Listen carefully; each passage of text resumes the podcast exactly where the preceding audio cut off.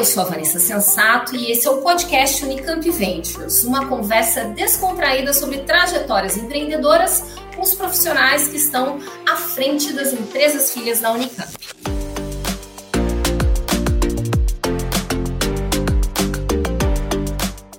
Nesse episódio, eu tenho o prazer de receber um empreendedor que conquistou o mundo depois de vender um Fusca para começar um negócio. Eu estou falando do César Gon, ex-presidente do Grupo Unicamp Ventures e CEO da CIT, uma empresa filha da Unicamp que, sem dúvidas, é referência dentro e fora do país. A CIT nasceu em 95, no momento em que a internet começava a ganhar importância nos últimos 27 anos, a empresa se reinventou e continua crescendo com uma cultura focada em pessoas. Nós vamos tentar entender um pouco dessa trajetória, conversar sobre equipes, sobre pessoas, como reter e motivar talentos, formar e integrar a diversidade dos times, ainda mais quando temos times internacionais, e os desafios da abertura de capital e uma empresa de tecnologia.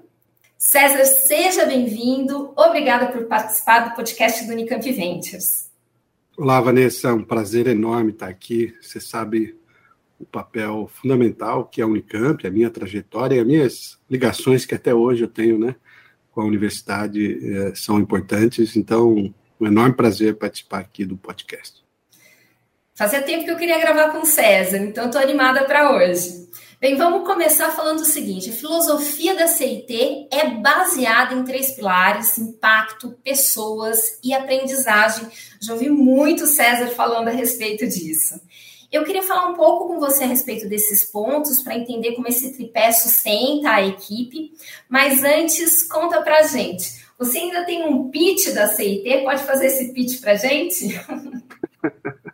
Claro, Vanessa. O CEO está sempre vendendo, pô. O, o, eu, assim, claro que dependendo da situação e do contexto, né, você tem diferentes abordagens, mas de maneira geral, né, eu, eu descrevo a CIT né, como uma empresa que organiza ou orquestra três grandes conjuntos de competências: estratégia digital, design centrado no cliente e o full stack de tecnologia para gerar impacto, para gerar valor para os nossos clientes em ciclos muito curtos. Então, basicamente, é, esse seria o, o, o very short pitch da CIT, engenharia, design, estratégia para gerar resultado de negócio em ciclos muito curtos. Legal, César. César, vocês acabaram de abrir capital na Bolsa de Valores de Nova York fizeram novas aquisições de empresas nacionais e internacionais. E nesses 27 anos de empresa, você sabe me dizer se houve um momento uh, que você, vocês pensaram, ok, essa empresa tem que se tornar uma empresa global, ou se vocês já criaram a empresa pensando nesse mercado internacional? A história real da formação da CIT ela não começa né, na, como um projeto de tão longo prazo quanto viria a ser. Né? Eu digo que a, CIT, de certa forma, foi fundada seis meses depois da data oficial de fundação, que foi quando a gente decidiu que a CIT podia ser algo global e de longo prazo. Né? Então, se a gente pegar o, início, né, o início era, era uma visão ali de, pô, internet, muita coisa para fazer, vai mudar tudo, a gente, aquela energia jovem, empreendedora, né? mas ainda com uma visão de que uh, possivelmente aquilo seria um projeto de curto prazo. Eu tinha uma ambição de fazer doutorado nos Estados Unidos, né? Fernando, Bruno, meu sócio, tinham outros planos também. Uh, uh, e, e, e, seis meses depois a gente teve uma conversa séria e falou: Poxa, acho que essa CIT é, é, e esse negócio de empreender é muito empreender é muito mais legal do que a gente achava. E aí sim, a gente falou, pô, mas o que a gente quer fazer mesmo? Aí já apareceu né, que, pô, a gente quer fazer uma empresa global de tecnologia. Né? E, e, e assim, com toda a ingenuidade daqueles meninos, eu acho que o sonho era mostrar para o mundo que o Brasil, e o Brasil, a Unicamp, né, tinha talentos em tecnologia, que a gente era capaz né, de resolver grandes problemas né, com tecnologia, com software. Acho que na raiz tinha essa ambição. Demorou para a gente acertar como né, exatamente a gente conseguiria levar a CIT para ser uma empresa global. Mas acho que na, no conceito inicial já tinha essa ambição, ainda sem um plano, ainda sem um mapa, que a gente viria a descobrir aí no campo de batalha. Né? Legal, César, mas seis meses é um prazo, assim, na verdade, até bem curto para você se entender global, né? Conta para mim, e estar em diferentes países, ter essa presença global, é, impacta nos novos negócios da empresa ou no entendimento do business dessa empresa? Como é que isso acontece? A história do DNA global da CIT, os dois primeiros anos de CIT, na verdade, a CIT já era uma exportadora, né? 100% do que a gente fazia já era trabalhar com laboratórios ou com projetos ligados a dois laboratórios de pesquisa e desenvolvimento da IBM, um na França e nos Estados Unidos. Então, de certa forma, a gente tinha um início ali, um cacuetezinho do que, que era né, interagir com projetos mais globais. Mas, em seguida, né, a gente entra numa fase bem Brasil, né, a gente começa, quando a gente redesenha a CIT, não para uma empresa mais de nicho, um super nicho, como a gente nasceu, né, em, software para gerência de redes de telecomunicações, mas aí a gente vira um, um player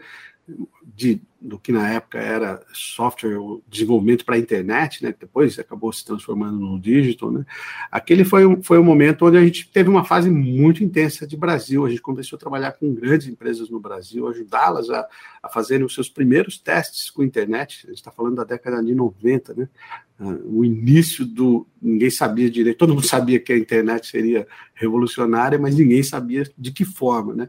Então a gente participou desse início, né? os primeiros e-commerces que a gente colocou no ar, né? as primeiras cadeias de relacionamento baseadas em internet. Isso, isso foi nos, nos dando ali os primeiros músculos, né? a gente começar a entender como é que era a indústria e para onde ela estava indo, pelo menos as nossas primeiras hipóteses, preparar a CIT para de verdade conseguir dar o acertar o primeiro passo de uma internacionalização consistente em 2006, quando a gente abre a CIT nos Estados Unidos. Eu acho que aí veio, assim, junto com isso, veio, eh, no fundo, revisões, eh, não só estratégicas, claro, né, mas também sobre qual que é a cultura que vai funcionar para uma empresa que agora se né, começa a, a, jogar um jogo de maneira mais ampla, com né, a cultura CIT, né, você comentou no início, né, como é que pessoas, impacto e aprendizado vai navegar em diferentes culturas do mundo, né, pra, porque em seguida a gente vai para a China, Japão, né, eu, eu, acho que foi um processo de, de muito aprendizado e muito erro, né, uh, mas alguns bons acertos, né, acho que um acerto era de que se a gente quer continuar sendo CIT, a gente vai ter que explicitar a nossa cultura, quais são os pilares, o que, que a gente acredita de verdade, e também ser muito resiliente a, a, a digamos, a não deixar o crescimento né, e as oportunidades destruírem os fundamentos de que pô, essa é uma empresa centrada em gente, gente é a nossa prioridade, a gente vai ganhar o jogo tendo o melhor ambiente para as pessoas desenvolverem suas carreiras, a gente precisa gerar muito resultado, negócio para os nossos clientes. Essa é a, é a razão né, por que, que os nossos clientes ficam com a gente por 10, 15, 20 anos, né? E finalmente a gente precisa criar um ambiente de aprendizado, onde as pessoas e a empresa aprendam muito rápido, porque afinal a gente está no setor de tecnologia que muda o tempo todo, né? As possibilidades tecnológicas, eu digo, essa mudança, né, que torna esse pilar de aprendizado tão importante, não é só a mudança óbvia e visível da tecnologia, é a mudança de comportamento da sociedade. Né? Os hábitos de consumo vão mudando, né? A gente tem hoje uma realidade radicalmente diferente do século XX, do ponto de vista de padrões de comportamento, etc. Isso gera, obviamente, oportunidade né, para você casar essas duas armas, né, mudança de comportamentos e tecnologias, possibilidades tecnológicas, e ser muito mais incisivo na geração de valor para os clientes. Então, ah, no fundo, essa obsessão por manter né, uma cultura e um modelo de gestão global, eu acho que ela é um dos poucos acertos, talvez, nossa tentativa de entender como é que a CIT ia jogar o, o jogo global. E hoje vocês estão em nove países, né? A gente fez uma listinha aqui logo no começo: Estados Unidos, Portugal, China, Japão, Canadá, Reino Unido, Colômbia e Austrália, além do Brasil, né? E você acha que esses dois pilares de cultura e gestão, eles são suficientes ou você agregaria mais alguma coisa para a integração dessas, desses times que são internacionais? É, eu acho que o, ponto que acho que torna a CIT compatível com o século XXI é, eu acho que é a nossa aposta de que esses três pilares, né, de pessoas, impacto e aprendizado, eles, eles, eles compõem uma visão de diversidade, de ESG, né, para usar o, o, jargão da moda, né, e no fundo de ser uma empresa que obviamente atende né, os seus clientes, que é um, tem um ambiente voltado para gente, né, para desenvolver carreiras, que ela é muito, ah, obviamente, bem-vinda na comunidade de investidores, mas que também ela faz muitos sentidos para as comunidades, para a sociedade. Né? E eu acho que esse é o capítulo, esse talvez seja o capítulo mais poderoso que torna esse, esse empreendimento, que já é um, um, sonho compartilhado por mais de 6 mil pessoas, né? apesar de ter começado com três, uh, algo que faz sentido a gente, a gente projetar para o futuro, a gente acordar de manhã e fazer acontecer. Então, eu acho que tem um capítulo uh, muito poderoso, claro, cheio de aprendizados ainda para a gente, de como é que a gente vai transformando a CIT numa empresa mais diversa, mais inclusiva, né, e de maneira global, né, com os desafios das diferentes geografias, dos diferentes países, mas mantendo, de novo, uma, ah, tentando manter uma visão única, ou pelo menos consistente, do que, que a gente quer fazer, para que a CIT faça muito sentido, não só nos próximos cinco anos, mas nos próximos 50 anos.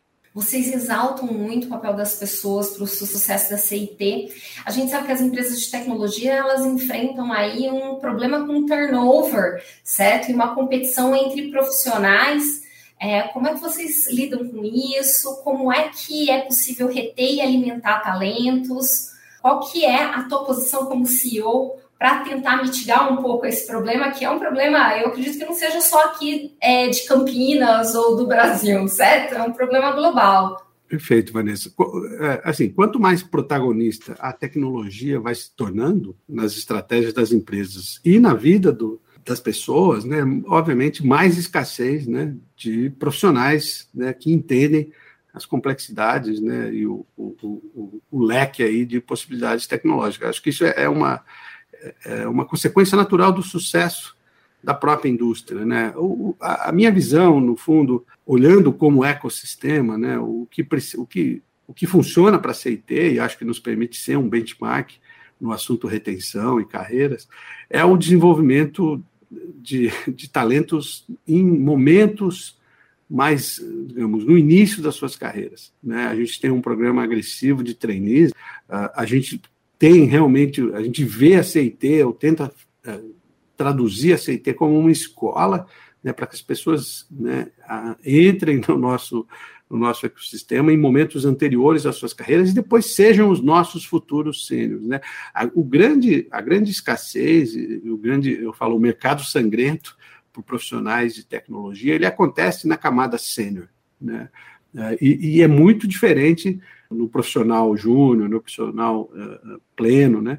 Uh, então, a nossa estratégia sempre foi: a gente vai ser muito bom de atrair, uh, treinar, desenvolver os nossos talentos e depois a gente vai formar os nossos próprios sêniores. Então, a gente vai disputar menos esse mercado que eu falo, é o mercado de rouba-monte, né? De todo mundo atrás de gente já pronta e, e, e modelando e melhorando a CIT como uma escola de aprendizado. As empresas precisam investir mais em formação, elas precisam, né, é, claro, vai ser sempre escasso. Essa é a origem dessa indústria, né, principalmente a indústria de serviços, né, ela nasce da escassez de profissionais e, e o próprio modelo de, de global, né, de você orquestrar diferentes países para atender jornadas globais em tecnologia, ela vem desse processo de escassez, né, é uma parte importante se você quiser jogar o jogo grande da tecnologia, mas eu acho que na raiz da solução dessa escassez é formação, é investimento na base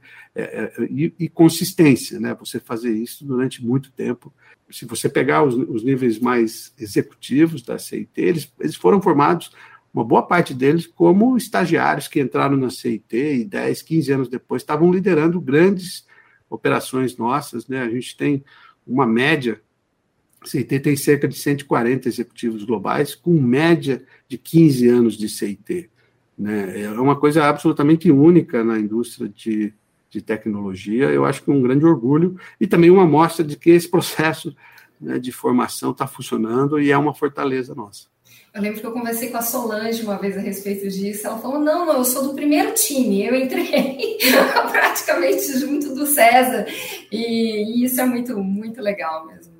Admiro muito vocês por isso, porque a gente, ainda mais na Unicamp, né? A gente recebe muito um feedback de por que a gente deixa nossos alunos irem trabalhar em outros países. Tão engraçado, né? Não é que a gente deixa, né? É que os alunos hoje têm um mercado global para ir trabalhar. Então, as empresas têm que ajudar a gente também a manter esses talentos aqui no Brasil, certo? E eu acho que vocês fazem isso muito bem.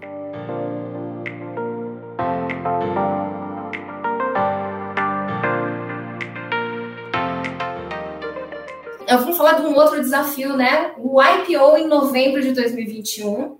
Quais são os desafios? Conta pra gente que já estavam mais ou menos mapeados e o que surge depois de um IPO de uma grande empresa de tecnologia. Vanessa, essa, o desenho de que faria sentido a CIT ser uma empresa de capital aberto, ele tem alguns anos. Eu diria que ele tem uns 10 anos. a gente pensou, pô, acho que faz sentido em algum momento, é, a CIT ser uma empresa de capital aberto, e também a gente pensou, pô, acho que faz sentido ela abrir o capital nos Estados Unidos, que é o nosso maior mercado, que vai dar essa mensagem de que a gente é uma empresa global, com ambições realmente uh, globais, etc. Uh, e a gente foi montando aí os tijolinhos, né, para que isso fosse possível. Acho que a gente, uma das peças que, que, que faltavam no nosso pensamento estratégico era a parte de aquisições, né, a CIT tem ela tem uma história né, bastante consistente de crescimento e rentabilidade. A CIP tem 27 anos consecutivos de rendimento, de crescimento lucrativo. E, e, e para ter uma ideia, né, eu falei em 2006 a gente abre a CIT nos Estados Unidos e durante os 10 anos seguintes, até 2016, a CIT cresceu 30% ao ano, né, um CAGR aí, que é o jargão financeiro, né, um crescimento anual médio, e 30% ao longo desses 10 anos, né, com muita consistência e se internacionalizando, né, crescendo a nossa proposta de valor, né, que ela foi incorporando, né, ela nasce com engenharia, depois entra o design, depois entra estratégia, mas quando chega em 2016, né, o mercado, assim, ele vira ainda mais a favor das nossas teses de transformação digital, de modelo de liderança. Né? Então, a, a, a, ali a gente viu, pô, a gente acho que consegue acelerar e, e, e, acelerar o crescimento global, mas a gente vai precisar de mais uma componente na nossa estratégia, que vai ser a, aceleração não só pelo crescimento orgânico, que é a nossa né, o que a gente sempre fez, mas a gente precisa aprender a fazer esse tal desse M&A, né, esse, é, esse, processo de aquisição. E aí a gente fez um, um, processo, a gente trouxe um parceiro, né, que é a Advent, em 2019 a gente fez uma parceria, que é um fundo americano, né, para nos ajudar, e a tese era, a gente vai manter, obviamente, a nossa máquina de crescimento orgânico, vai adicionar um processo vai aprender a fazer um processo programático e disciplinado de M&A, vai expandir globalmente, abrir o capital nos Estados Unidos, porque a estrutura de uma empresa aberta, ela permite, né, por uma série de razões, acesso a capital e, e, e modelo de incentivos, ela permite que você jogue o jogo de, de M&A de uma maneira, eh, eu diria, mais efetiva, mais agressiva. Então, de 2019 para 2021, a gente né, faz a aquisição de Dextra lá em agosto, foi fantástico, né? Uma empresa que a gente já admirava, que a gente também uma filha da Unicamp, né? Alguém que, que a gente conhecia, né? A cultura e, e, e sabia que seria compatível com, com a cultura da CIT. E depois, em janeiro, a gente dá um passo também novo, ambicioso, a gente adquire Somo, né? Uma empresa inglesa, né? Uma, uma, uma empresa renomada na Inglaterra, também que jogando o jogo né, de estratégia, design e engenharia, mas com, com foco no mercado, principalmente no mercado inglês. E, e são dois movimentos que também a gente começa a adicionar e mostrar, né, uma CIT também mais agressiva no ponto de vista de crescimento, assim, de lá para cá, né? A gente meio que deixa para trás aqueles 30% ao ano. Em 2020 a gente cresceu 41, em 2021 a gente cresceu 51%, e, e, semana passada a gente já deu guidance para o mercado de que esse ano a gente deve crescer pelo menos 56%. Então, são, é, também a gente está se. É, tem uma nova roupa aqui, né? a gente está se acostumando com ela, Mas eu acho que, como todos os capítulos da CIT, é isso que nos faz continuar vibrando, continuar né, engajado não, como líderes e, e como organização no, nesse nosso propósito de agora, no fundo, arrebentar a boca do balão aí nesse jogo global e está funcionando, né? Os indícios iniciais são muito bons. É, a gente está sempre torcendo muito e cheios de orgulho da CIT. César, eu sempre ouço muita gente do seu time falando muito a filosofia Lean Digital, certo? Você poderia contar um pouquinho mais sobre essa metodologia e como ela impacta aí no processo de adaptação constante das empresas de tecnologia? Me parece que não é só aplicável às empresas de tecnologia, né? Mas é essencial para uma empresa de tecnologia. Legal, Vanessa, oportunidade. A é uma empresa tem uma, uma obsessão também, né? Não só por ter uma cultura unificada, né? Mas também um sistema de gestão único e global. A história do Lean Digital, né, ele nasce de, no fundo, de, dois mergulhos em capítulos eh, do conhecimento aí que aconteceram nas últimas duas décadas, né? A filosofia Lean foi o um, um, um, nosso encontro, ou a maneira como a gente entendeu o mundo ágil, né, do desenvolvimento ágil, mas que teria que ser traduzido para o ambiente corporativo mais complexo do que o ambiente de startups, que tipicamente são os nossos clientes. Né? Então, a gente, no fundo, entendeu, e, e, eu acho que evoluiu o que eram os, os arquétipos ali, os princípios, né, as práticas do modelo ágil, através, para que ele virasse, um, a gente usava até o, o Enterprise Agile e depois o Lean Deliver, para que ele fosse possível e fosse mais consistente na perspectiva de mercado. E o digital veio desse mergulho na oportunidade, principalmente nos Estados Unidos, ali a partir da, de 2006, 2007, né, quando surge uma série de armas tecnológicas, né, computação em nuvem, mobilidade, né, smartphones, em seguida viria machine learning, big data, e, tudo que está acontecendo né, na, na, na indústria. E, e a gente, em algum momento, a gente pensou, pô, a gente precisa conectar essas coisas, né? E aí a gente precisa desconectar a disrupção digital, que é o uso agressivo de tecnologia, design, dados, com disciplina Lean, com modelo de liderança Lean. E aí nasce o Lean Digital como a nossa tese de como é que a gente faz disrupção disciplinada, né? Se é que no abuso aí da, do, do, vocabulário, mas que caracteriza muito a, a, a CIT, porque a gente, assim, essas coisas precisam escalar, elas precisam ter consistência no tempo, e aí a gente acabou, no fundo, ligando os pontos, né? E isso virou uma fortaleza, os nossos clientes olhavam e falavam, pô, a gente quer isso também, e aí a gente acabou transformando, né? Aí nasceu a, a oferta de transformação Lean Digital, que ela basicamente, ela pode ser resumida em três redesenhos corporativos. Né? Um, um óbvio, que é o, que é, é o redesenho do, de como é que você desenha, entrega e evolui soluções digitais, e dois redesenhos bem menos óbvios, mas tem muito a ver com a transformação do ambiente corporativo, que é o, a mudança do modelo de gestão. As, as, empresas precisam refazer a maneira como elas fazem budget, report, como é que elas acompanham as atividades, e finalmente a peça talvez o, o, ponto mais complicado de uma transformação, que é o seu modelo de liderança, que basicamente é como é que você migra né, de um modelo clássico do século XX, de comando e controle, das empresas hierárquicas, né, aquilo que funcionou no século industrial, para um modelo colaborativo, para cocriação, né, para que todo mundo se sinta parte né, do processo de resolução de problemas, que é a liderança Lean, ou a liderança colaborativa, ou qualquer nome que a gente queira dar, que eu acho que agora tem um capítulo novo, que é a liderança empreendedora, em algum momento a gente pode falar mais disso. Mas no fundo é isso, o Lean Digital foi uma maneira de pegar o nosso aprendizado, as nossas dores, a nossa transformação ao longo dessas décadas e traduzir uma filosofia de gestão que estaria disponível para os nossos clientes uh, também para sustentar os seus processos de transformação.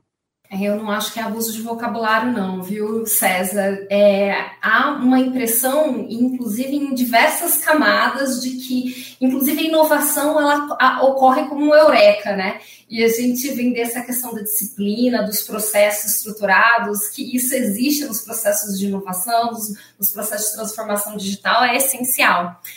Ah, César, conta para mim, quais são as suas perspectivas? O que você acha do futuro da tecnologia digital aqui no Brasil, aí, com a chegada do 5G, ah, diversas instituições de ciência e tecnologia se envolvendo aí com a questão do IoT, né, em específico na região de Campinas, isso é bastante forte. A gente está preparado para essa transformação no Brasil? Eu, às vezes, tenho uma visão assim, converso com pessoas que têm visões totalmente diferentes, né? Acabo com uma visão um pouco é, não positiva a respeito disso, para não te dizer pessimista, em função de falta de infraestrutura. Mas eu queria ouvir de você um pouquinho como é que você vê essa, essa mudança e como é que o Brasil está nisso.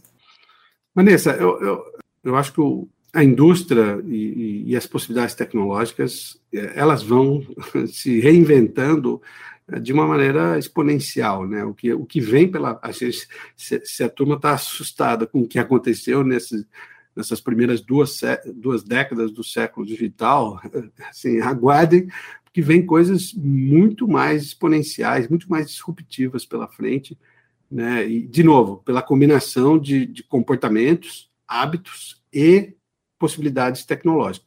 Eu acho que o Brasil, assim, acho que tem dois lados, né? Um lado da oportunidade para o Brasil é que o Brasil tem o segundo melhor, maior pool de talentos, eu falo, no, no, time zone das Américas, né? Só atrás dos Estados Unidos e não tão atrás assim, em termos de profissionais, em termos de talentos, de, de, no fundo, de todos os níveis de, de experiência, né? O Brasil consegue, por ser um país que tem uma indústria de tecnologia há muito tempo, né?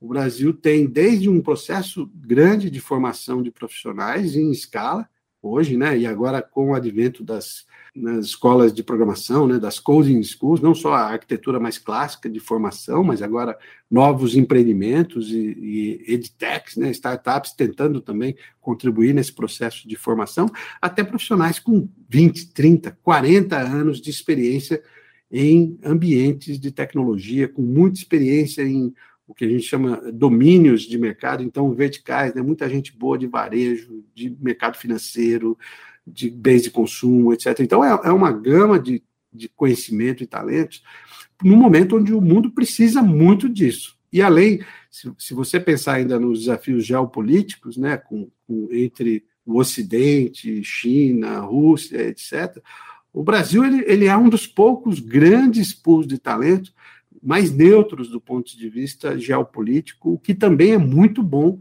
para você projetar business globais a partir do Brasil. Eu acho que esse é o lado da oportunidade, a oportunidade é enorme, acho que eh, ela combina com uh, o potencial do capital humano que a gente tem no Brasil. Aí, se a gente olhar o outro lado, sim, né, a gente, a gente não pode, de novo, perder a oportunidade por falta de investimentos básicos em infraestrutura e em qualidade da educação. Eu não acho que o Brasil tem um problema de volume ou de escala em formação de talentos em tecnologia, mas ele tem um problema de qualidade ainda, né? Isso precisa ser endereçado. Isso é estrutural, né? Porque a gente, né, desde as nossas categorias de base, a, a, a, a gente tem deficiências no processo de, de formação, mas, esse, mas a oportunidade de transformar isso em uh, desenvolvimento econômico e social é gigantesca. Então, é, no fundo, é, acho que está diante do Brasil, não é a primeira vez que isso acontece, a gente já perdeu várias dessas oportunidades, mas um momento único onde né, o nosso, o Brasil pode sim ambicionar ser um protagonista, mas ele vai ter que, é, digamos, equacionar questões de investimento em pesquisa, desenvolvimento, infraestrutura e em melhorar um pouco, ou melhorar bastante, eu diria, a qualidade do processo de formação de profissionais em tecnologia. Mas eh, estrutura, digamos, geopoliticamente é um momento único onde a gente deveria ver não só a CIT, mas várias empresas né, tirando proveito desse ambiente de talentos brasileiros e, e, e, se tornando protagonistas globais nos assuntos ligados à tecnologia, inovação e disrupção. César, falando em formação de talentos, né, você é um empreendedor que sempre faz questão de ah, estar próximo da gente na Unicamp, né? Você entra como parceiro em projetos, financia novos espaços na Unicamp para interação com os alunos, né? Como é que você enxerga o papel desse ecossistema da Unicamp no seu processo de aprendizagem, né? No, no seu crescimento, desenvolvimento aí, nesses 27 anos que você saiu da Unicamp, né? Depois do mestrado, depois da, da graduação? Vanessa, eu sempre, é, desde o do meu início, né, como, como formação de um profissional de tecnologia, na verdade, eu, eu conto que as coisas se misturaram, né? Eu estava virando um profissional, eu também estava virando um líder, porque a CIT começou a crescer, e, e, aí eu tinha que, de alguma forma, inspirar ou, ou, ou articular aquelas pessoas e estava virando um empreendedor, porque já tinha conta para pagar muito cedo. Né? Ah, e, e, de certa forma, né, brinco, ah, o próprio processo da gênese do Unicamp Ventures tinha um pouco dessa reflexão. Né? Ah, o grande desafio para a empresa nos seus estágios iniciais é estabelecer reputação, credibilidade. Né? E, e essa associação com a Unicamp, ela sempre foi muito importante para mim, pessoalmente, né? Aceitei ela, ela, ninguém sabia o nosso nome ainda, mas ah, os meninos da Unicamp, os meninos da Unicamp. Então tinha um pouquinho. Agora é o inverso, né? Agora é o inverso. na época da criação do Unicamp Ventures, eu falei, pô, a gente usou tanto o nome Unicamp, agora é um prazer tentar ajudar a Unicamp, né? No sentido contrário, né? Da Unicamp uh, mostrar que gera, né? Uh, valor para a sociedade de uma maneira mais ampla através das empresas filhas tal. Então, é, sempre foi uma troca para mim muito positiva, sempre me esforcei, né, para no, no, no, andamento aí, da, nos desdobramentos uh, da vida, continuar ligado à Unicamp de diversas formas, né, tô, sou um dos conselheiros lá do fundo de, de endowment, né, do fundo patrimonial, você sabe, eu estou associado a diversas iniciativas, e eu aprendo muito, né, acho que é uma coisa, é um ambiente ainda de muita excelência, de muita gente buscando fazer coisas fora da caixa e, e a, Unicamp é onde eu encontrei meus sócios, né, o Fernando, o Bruno, é onde nasceu a primeira geração de toda a primeira geração de CI em Tears, né, Solange, Mami, Mauro, Léo, tá, assim, a gente a gente era daquele ambiente, né, e, e, então eu, eu, sinto ainda como algo que me motiva também, me mantém ligado a nossa história, né, as nossas raízes, e, e, e gosto muito de, de, continuar, dentro do possível, fazendo parte desse ecossistema e, e, incentivando novas empresas né, a trilharem seus caminhos. Né, tem, tem muito ainda a ser feito, Vanessa, mas eh, olhando, né, se você olhar para trás, né, o que a gente conseguiu fazer nos últimos anos, é, é bonito de ver, né, até como inspiração para outros ecossistemas de inovação no Brasil. Acho que a Unicamp ela é pioneira, é um exemplo, e, e eu gosto de, estar perto ali e contribuir quanto possível.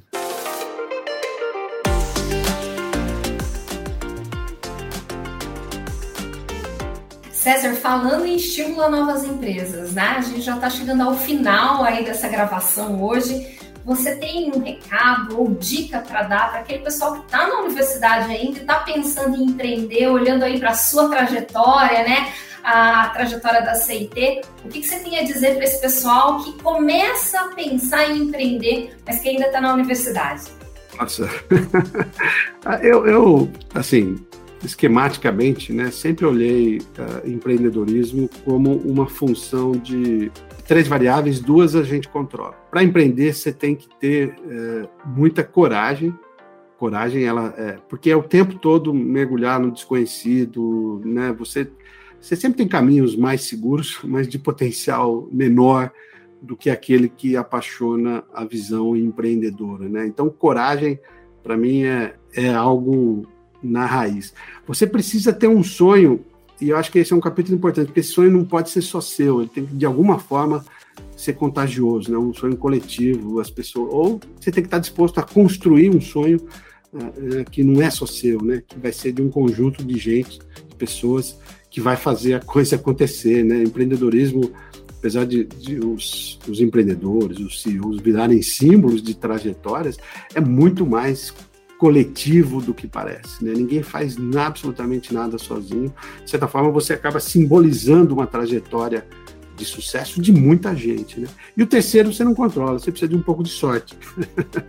então, coragem, sonho, né? um sonho coletivo e sorte. A sorte você não controla, você precisa estar preparado. Né? Às vezes você vai dar sorte e aí você captura ela, às vezes você vai dar azar, aí você levanta, sacode a poeira e, e vai e tenta de novo. Né? Então, é, é, assim, o meu conselho é isso: se você realmente se sente ou né, Corajoso não é não ter medo, né? É, é na verdade, enfrentar o medo.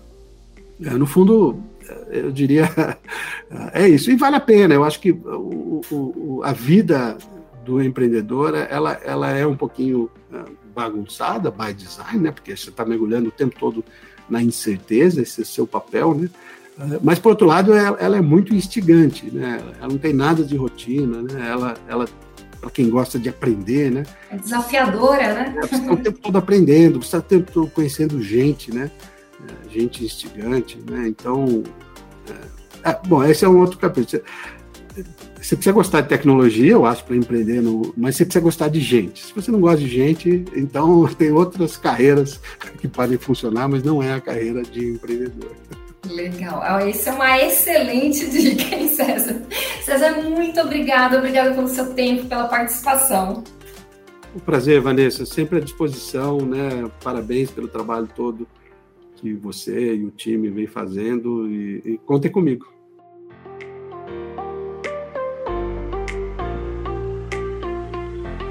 É isso por hoje, pessoal. Agradeço muito a presença do César nesse bate-papo. César, que é ex-presidente do Grupo Unicamp Ventures e CEO da empresa filha da Unicamp, a. O podcast Unicamp Ventures é uma realização do Grupo Unicamp Ventures e da Inova Unicamp, com o apoio da Rádio e TV Unicamp. Até a próxima!